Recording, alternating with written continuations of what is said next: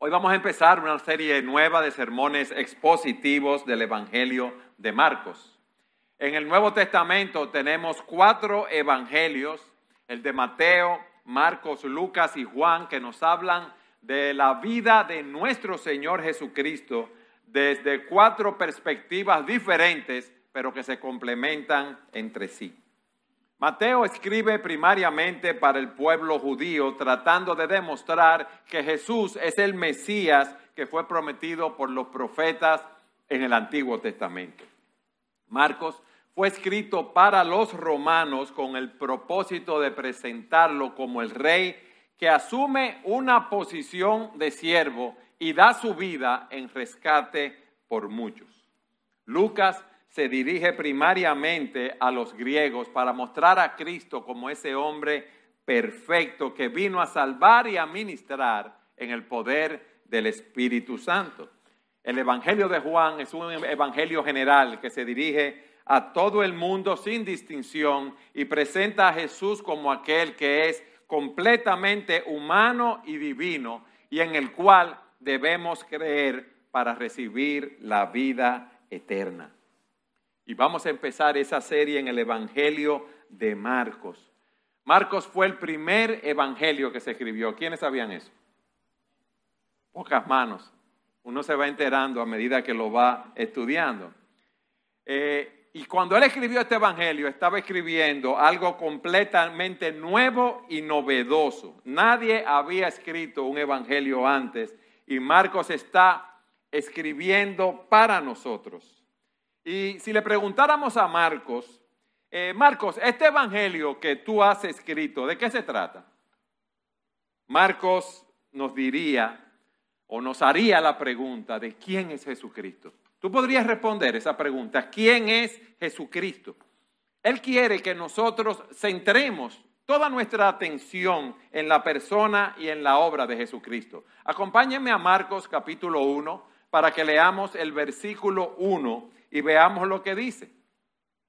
Marcos nos pregunta, ¿quién es Jesucristo? Si podemos decirlo de esa manera, eso no está en el pasaje, pero nos dice en el versículo 1, principio del Evangelio de Jesucristo, el Mesías, Hijo de Dios. Y en esta serie vamos a analizar detenidamente qué es el Evangelio, quién es realmente Jesús, qué significa seguir a Jesús a lo largo de nuestras vidas y esperamos poder hacer todo esto de maneras bien prácticas. Y es nuestra oración que a medida que veamos de manera más clara a nuestro Señor Jesucristo en, este Evangelio y lo conozcamos más, en la medida que contemplemos su persona y su obra, ustedes saben lo que queremos que pase, que nos, nos enamoremos más profundamente del Señor.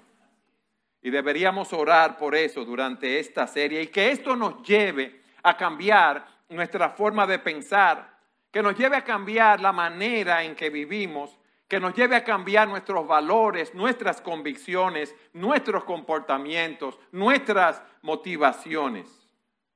Es nuestro deseo que encontremos en Jesús nuestro propósito y significado de manera más profunda en esta vida y que podamos, oígame bien, bendecir a otros con nuestras palabras, con nuestra predicación y con el testimonio de nuestras vidas. Con eso en mente, yo quiero que leamos el, en el capítulo 1 de los versículos 1 al 8 del Evangelio de Marcos. Vamos allí, hermanos. Marcos 1, versículos 1 al 8. Dice así la palabra de Dios principio del Evangelio de Jesucristo el Mesías, Hijo de Dios. Como está escrito en el profeta Isaías, he aquí, yo envío mi mensajero delante de ti, el cual preparará tu camino. Voz del que clama en el desierto, preparen el camino del Señor, hagan derechas sus sendas. Versículo 4. Juan el Bautista apareció en el desierto predicando el bautismo de arrepentimiento para perdón de pecados, acudía a él toda la región de Judea y toda la gente de Jerusalén, y confesando sus pecados, eran bautizados por él en el río Jordán. Juan estaba vestido de pelo de camello, tenía un cinto de cuero a la cintura y comía langostas y miel silvestre. Y predicaba diciendo, tras mí viene uno que es más poderoso que yo, a quien no soy digno de inclinarme y desatar la correa de sus sandalias. Yo los bauticé a ustedes con agua, pero Él los bautizará con el Espíritu Santo. Lo primero que yo quiero que veamos es este comienzo del Evangelio como un cumplimiento de las Escrituras. Como dijimos en el versículo 1, tenemos el título y el resumen del todo el libro de Marcos. Nos dice exactamente de qué se tratan estos 16 capítulos. Principio del Evangelio de Jesucristo el Mesías, hijos, hijo de Dios. Lo primero que aprendemos aquí es que este Evangelio se trata de la obra de Dios. Fíjense que dice principio del Evangelio. Y lo primero que pensamos es que el Evangelio empezó cuando Juan, cuando Jesús se encarnó y vino a la tierra, o que el Evangelio empezó con, Juan el Bautista cuando estaba bautizando. Pero este Evangelio empezó desde antes de la fundación del mundo. En Efesios capítulo 1, versículo 4 se nos dice, porque Dios nos escogió en Cristo antes de la fundación del mundo, para que fuéramos santos y sin mancha delante de Él. En amor nos predestinó para adopción como hijos para sí, mediante Jesucristo, conforme a la buena intención de su voluntad. Las escrituras nos enseñan que desde antes de la fundación del mundo, hermanos, Dios nos amó por el puro afecto de su voluntad, por su gracia y nos escogió para ser parte de su familia cuando nosotros no lo merecíamos. Y cuando Marcos nos habla del Evangelio, está hablando específicamente del ministerio terrenal de Cristo. Nos está hablando del comienzo de este Evangelio de Jesucristo y su, ministerio, y su ministerio en la tierra. Pero hay algo más que debemos ver aquí. Fíjense que dice principio del Evangelio. Cuando algo tiene un principio es porque implica que viene algo más. Cuando un cocinero, usted está en una cena de gala y dice comience la cena, traen el primer plato, la entrada, o varios platos de entrada y empiezan a servir un plato detrás de otro y luego el plato de la comida y cuando usted piensa que ya han terminado, siguen llegando platos. ¿Por qué? Porque es el principio en ese caso de la comida. Y aquí lo que vemos es el principio solamente. Vamos a ver el bautismo de Jesús, su, su victoria sobre las tentaciones del diablo, cómo él dominaba, expulsaba a los espíritus inmundos, lo vamos a ver sanando personas enfermas, llamando a sus discípulos para que lo siguieran, enseñando con autoridad, calmando la tempestad en el mar, enviando a sus discípulos a predicar. Este Evangelio se trata de nuestro Señor Jesucristo, como hemos dicho, y lo que Él ha hecho, pero también de lo que Él hará cuando Él regrese. Y gloria a Dios por eso. Marcos va a enseñarnos todo esto él nos está diciendo que los 16 capítulos de este Evangelio son solo el comienzo de las buenas nuevas. Mis hermanos, hay mucho más por venir. A nosotros nos espera un futuro glorioso. Dios está obrando y esa es la buena noticia. Hablaba con una hermana hoy que tiene cáncer y se está sometiendo a quimioterapia. Y yo le decía que la quimioterapia la puede ayudar y la puede sanar, claro que sí, pero tarde o temprano todos nosotros, mis hermanos, vamos a morir, eso es una realidad. Y con el paso de los años vemos más cerca esta realidad y los que somos más mayorcitos estamos todavía más cerca, pero tenemos una esperanza en Cristo, que el día que cerremos nuestros ojos los vamos a abrir en la presencia de Dios y vamos a disfrutar de Él para siempre. Esa es nuestra esperanza, hermanos. El, Evangelio se trata de la obra de Dios. El Evangelio se trata de las buenas nuevas de Dios. Esa palabra Evangelio se utilizaba anteriormente cuando llegaba un mensajero a un lugar a dar buenas noticias de una batalla o que había nacido eh, un primogénito en la realeza o que el rey iba a visitar tal o cual ciudad. eran buenas nuevas de asuntos significativos para los ciudadanos. Pero es interesante ver que los cristianos tomaron esa palabra de evangelio y le dieron otro significado, le añadieron otro significado. Las buenas nuevas son las buenas noticias sobre la vida, muerte y resurrección de Jesucristo y la salvación eterna que nos da por su pura gracia. Esas son las buenas nuevas. El Evangelio se trata de la salvación que Dios nos ha dado a nosotros. Fíjense que dice, principio del Evangelio, vamos a ponerlo así, principio de esas buenas nuevas sobre la vida, muerte y resurrección de Cristo y la salvación que Él nos da por su pura gracia. Principio del Evangelio de Jesucristo el Mesías. Jesús. En Mateo 1.21 se nos dice que cuando se anunció el nacimiento de Cristo se dice, y dará a luz un hijo y le pondrá por nombre Jesús, porque Él, ¿qué hará? Salvará a su pueblo de sus pecados. Pero ese nombre de Jesús nos habla del poder y la autoridad del Hijo de Dios. Pablo predicando en el Sanedrín les dice, Pedro predicando en el Sanedrín les dice a ellos, en ningún otro hay salvación, porque no hay otro nombre bajo el cielo dado a los hombres en el cual podamos ser salvos, solo en el nombre de Jesús. Es el único nombre, mis hermanos. No hay otro nombre. Eso, eso nos enseña que la fe en Jesucristo es la única condición para la salvación. Miren, mis amados, solo hay dos caminos en esta vida. El camino ancho de aquellas personas que piensan que por sus buenas obras van a ser salvos y no saben que están muertos en delitos y pecados y van a una condenación eterna. Y el camino estrecho de la fe en Jesús que conduce a la vida eterna. En Romanos capítulo 10, versículo 12, Pablo nos dice, porque no hay distinción entre judío y griego, pues el mismo Señor es Señor de todos, abundando en riquezas para que todos los que le invocan, porque todo aquel que invoque el nombre del Señor será salvo. ¿Pero quién? Todo aquel que crea en Cristo e invoque su nombre. Le pondrá su nombre Jesús, porque Él salvará a su pueblo de sus pecados. Y ese es el principio del Evangelio de Jesús, el Cristo, Jesús el Mesías. Él es el ungido, el ungido de Dios, aquel que es profeta, sacerdote y rey. Aquel que vino a traernos la palabra, la verdad de Dios. Aquel que vino a presentar a Dios a los hombres y los hombres a Dios, intercediendo por nosotros. Y rey porque vino a gobernar a su pueblo.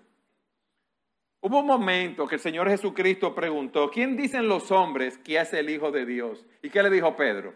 Tú eres el Cristo, el Hijo del Dios viviente.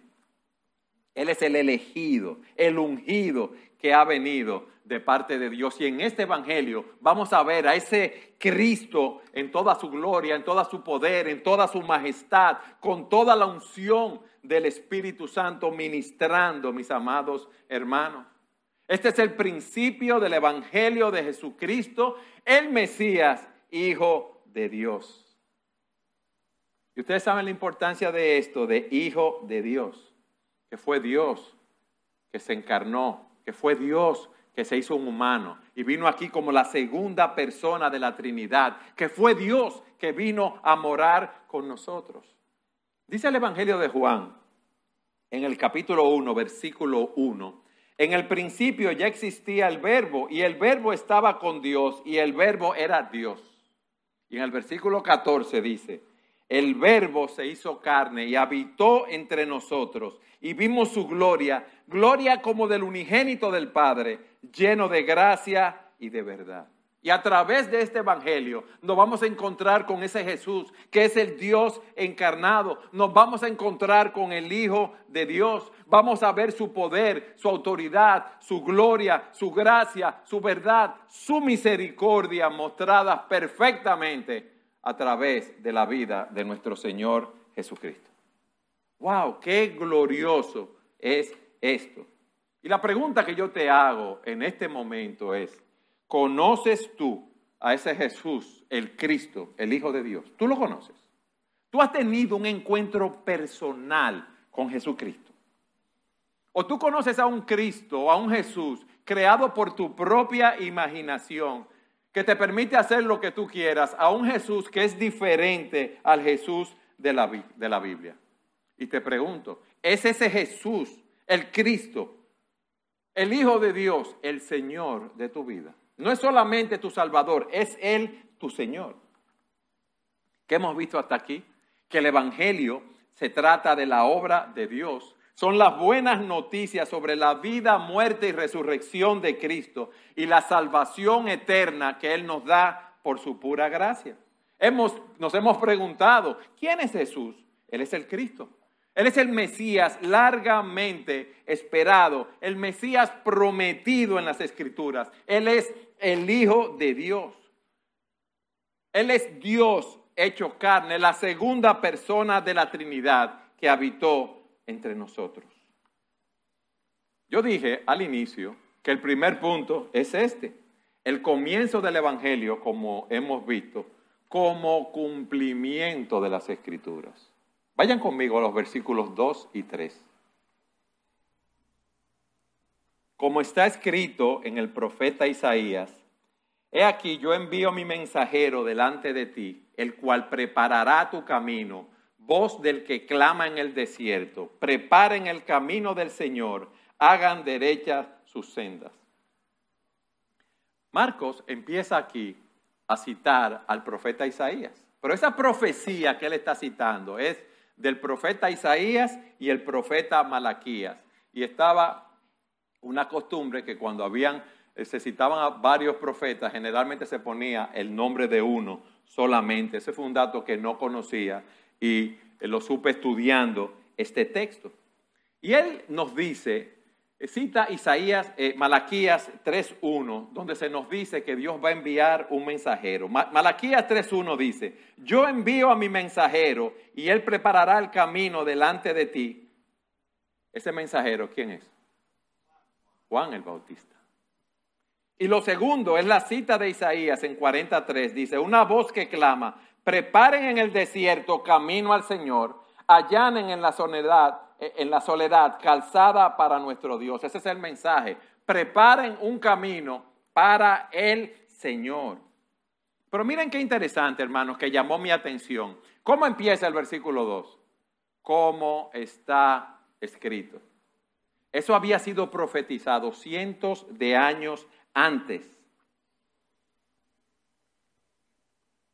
Eso estaba escrito en la palabra de Dios, porque Dios tiene un plan y está desarrollando ese plan y se está cumpliendo exactamente como Dios lo diseñó, como está escrito en el profeta Isaías.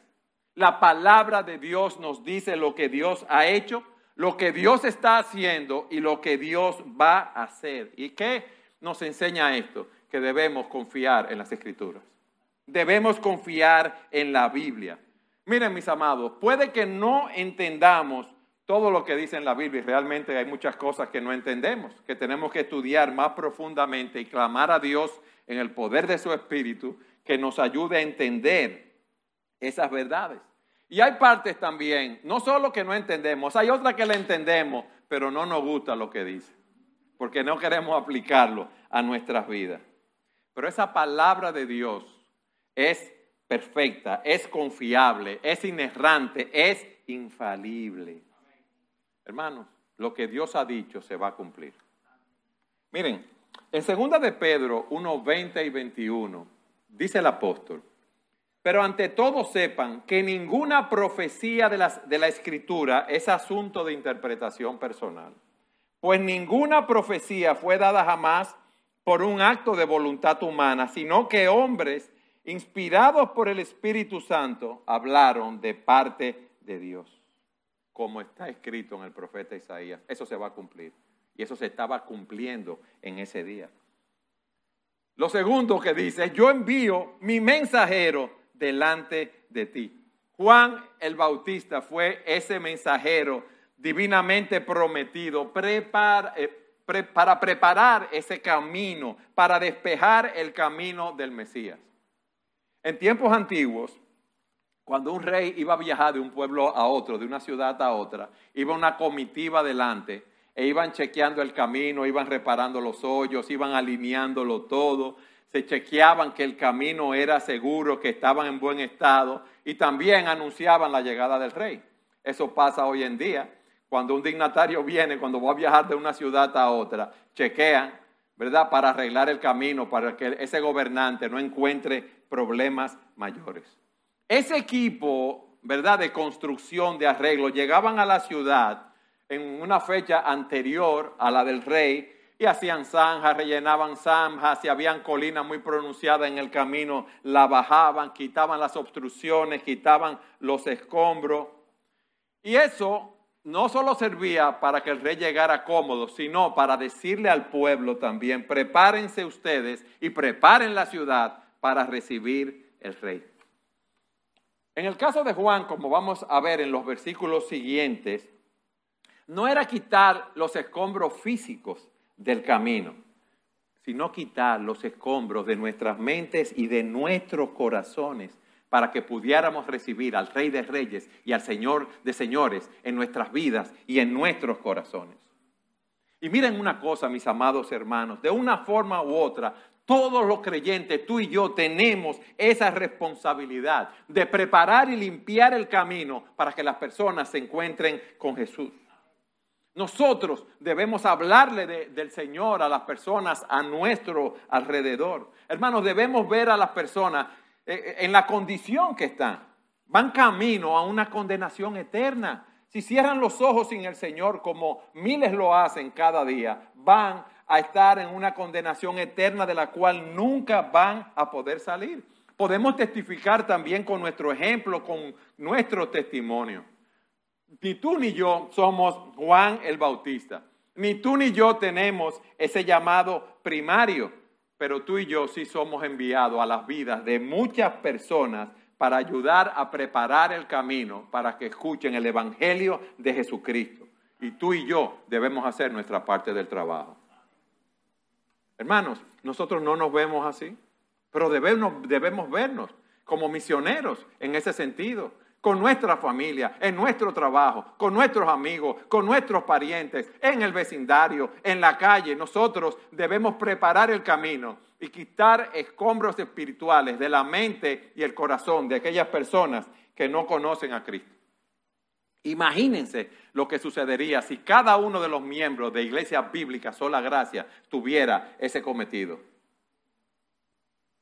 Tuviéramos que buscar un local, yo no sé para cuántos miles de personas.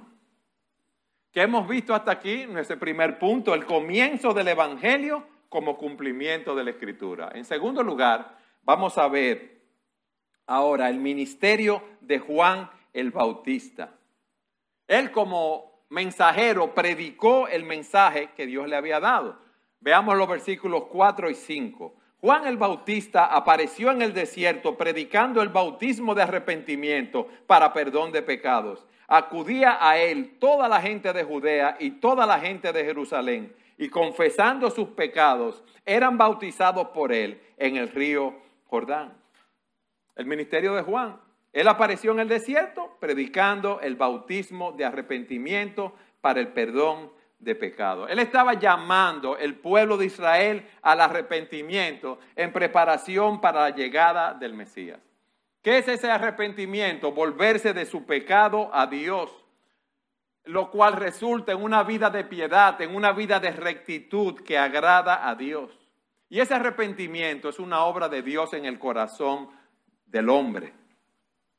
Y nos habla de bautismo de arrepentimiento. No era el bautismo lo que, lo que salvaba, es el, bautismo era el resultado del verdadero arrepentimiento. ¿Por qué? Porque si usted entra un pecador seco en un agua para bautizarlo, ¿qué va a salir? Un pecador mojado. Sí, no va a salir otra cosa. Ese arrepentimiento es volverse hacia Dios, es llevar una vida de piedad para la gloria de Dios. No una vida de perfección, pero una vida que desea agradar a Dios. En el Nuevo Testamento, en, Pablo escribe a los tesalonicenses diciéndole cómo la fe de ellos se había expandido por toda la región y cómo las personas daban testimonio de la conversión de los tesalonicenses. Y dice, pues ellos mismos cuentan acerca de nosotros, de la acogida que tuvimos por parte de ustedes y cómo se convirtieron de los ídolos a Dios para servir al Dios vivo y verdadero. Eso es arrepentimiento convertirse de mi propio estilo de vida, de seguir a mis propios ídolos, de seguir mis deseos para seguir a Dios y servirle a Él. Y nos dice que acudía toda la región de Judea y toda la gente de Jerusalén y confesando sus pecados eran bautizados por Él. Esa fue la respuesta de muchas de las personas que iban allí a escuchar. Imagínense, había pasado mucho tiempo sin una voz profética. Quizás alrededor de 400 años. Ese ministerio de Juan generó un interés sumamente grande. Parece que hubo un gran avivamiento porque todo el mundo hablaba del ministerio de Juan y salía al desierto para verlo predicar, para verlo y oírlo predicar y confesaban sus pecados a medida que eran bautizados. O sea, se ponían de acuerdo con Dios respecto a ellos mismos, confesaban sus pecados. Y Juan no bautizaba, como dice el pastor John MacArthur, a aquellos que no confesara su pecado, arrepintiéndose de ellos. Eran bautizados por él en el río Jordán. Miren algo que me llamó la atención. Cuando una persona que era gentil se convertía al judaísmo, había un bautismo. Y que los judíos que participaran en un acto como este era una admisión, como dice un autor, sorprendente de que ellos, aunque pensaban que formaban parte del pueblo de Dios, necesitaban llegar a Dios por medio del arrepentimiento y la fe, tal como lo hacían los gentiles cuando se convertían al judaísmo. Porque ellos sí sabían el significado de ese bautismo. Ahora, a partir del versículo 6, se nos habla de la persona de Juan. Se nos dice que Juan estaba vestido de pelo de camello, que tenía un cinto de cuero a la cintura y comía langostas y miel silvestre. Esa era una ropa de un habitante del desierto. No era una ropa elegante, pero era una ropa resistente.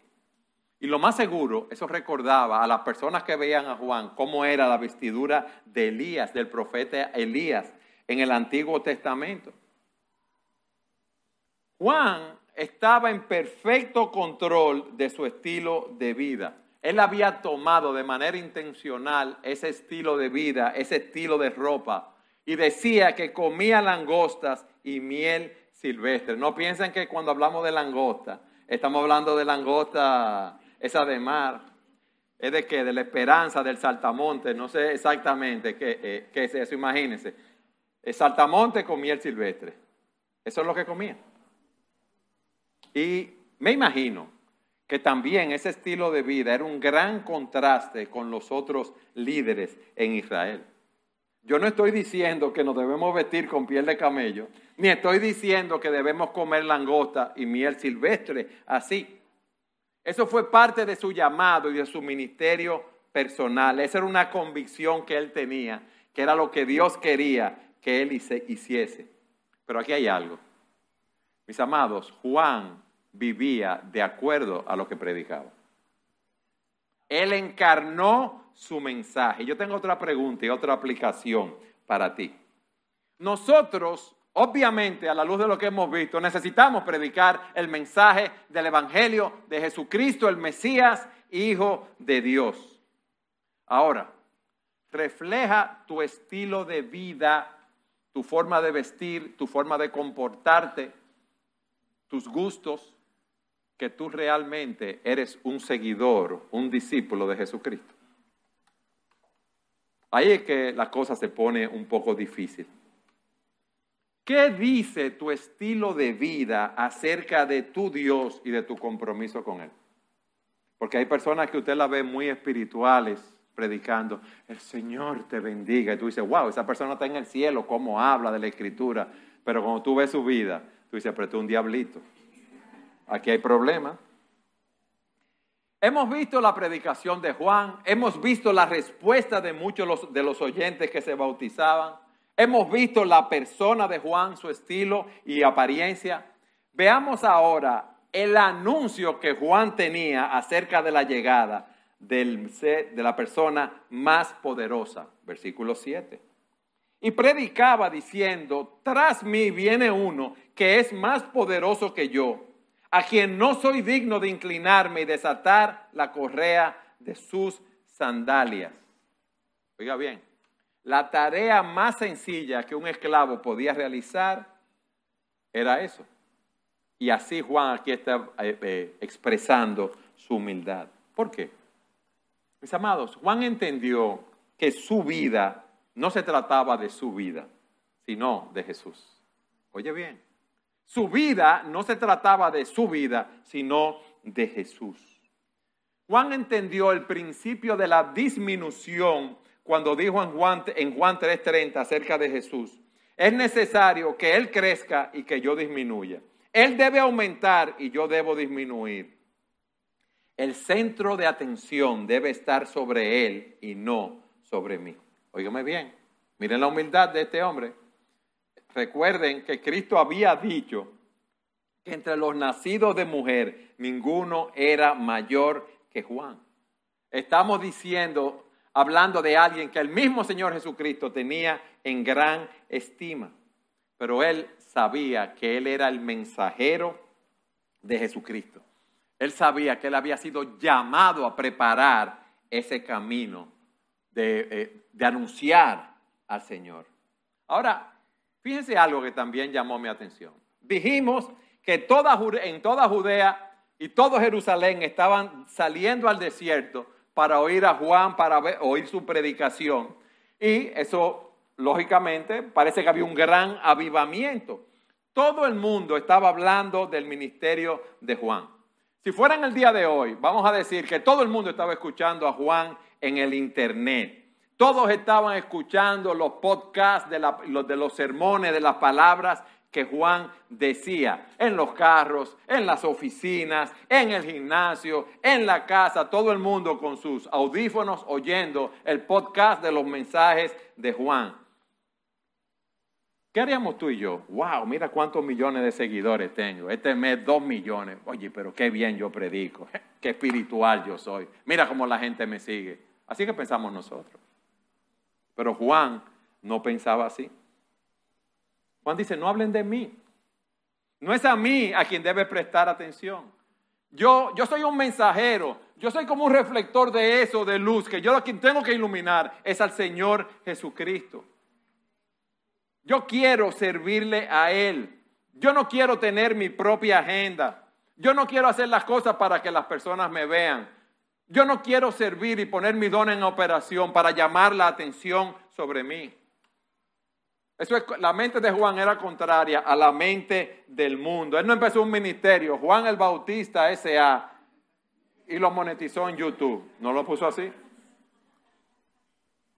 Él sabía la grandeza del Señor, él sabía quién era que venía y él entendía que él era indigno delante de ese Señor. Esto lo vemos en su actitud de servir al Señor. Él lo consideraba un privilegio, un honor, el hablarle a otros acerca de Jesucristo. Yo no soy digno, dice él, de desatar su calzado, pero Él me ha dado la maravillosa oportunidad de hablar a otros acerca de ese Salvador. ¡Wow! Y miren lo que sigue diciendo, versículo 8, empieza a hablar de la superioridad de aquel que vendría. Yo lo bauticé a ustedes con agua, pero Él lo bautizará con el Espíritu Santo. O sea, el bautismo que yo hago puede limpiarte o cambiarte por, fuera. Yo como un hombre lo más que puedo hacer es algo externo. Yo te puedo señalar en la dirección correcta. Yo puedo decirte lo que dice la palabra de Dios. Yo puedo decirte que dejes de cometer tal o cual pecado. Yo puedo guiarte en ciertas actividades de la fe.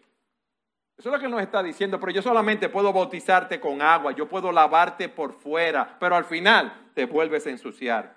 Porque yo solo puedo sumergirte en el agua, pero Él, ese que viene, te va a bautizar con el Espíritu Santo. Y eso ocurre cuando una persona ve su condición, se arrepiente de sus pecados y confía en Cristo como su Señor y Salvador. Porque Cristo nos sumerge, si podemos decir así, en el Espíritu Santo. Cristo nos lava por dentro con su espíritu. Eso es lo que está diciendo. Yo no puedo salvarte, pero Cristo sí puedo hacerlo.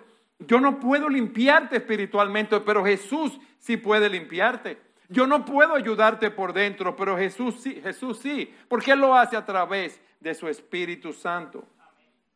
Y cuando Él se refiere a ese bautismo del Espíritu Santo, se está refiriendo a la salvación, la limpieza y el perdón de nuestros pecados, que solo el Espíritu Santo puede hacer a través de Jesús. Mis amados, y eso nos da una aplicación, otra aplicación sumamente importante. Nosotros no somos Dios. Nosotros no podemos cambiar a la gente. Yo solo puedo hacer lo que Dios quiere que haga o que diga. Pero te digo una cosa, es Dios que produce esa transformación interna. Es Dios que produce esos cambios en el corazón de las personas con quienes nos relacionamos.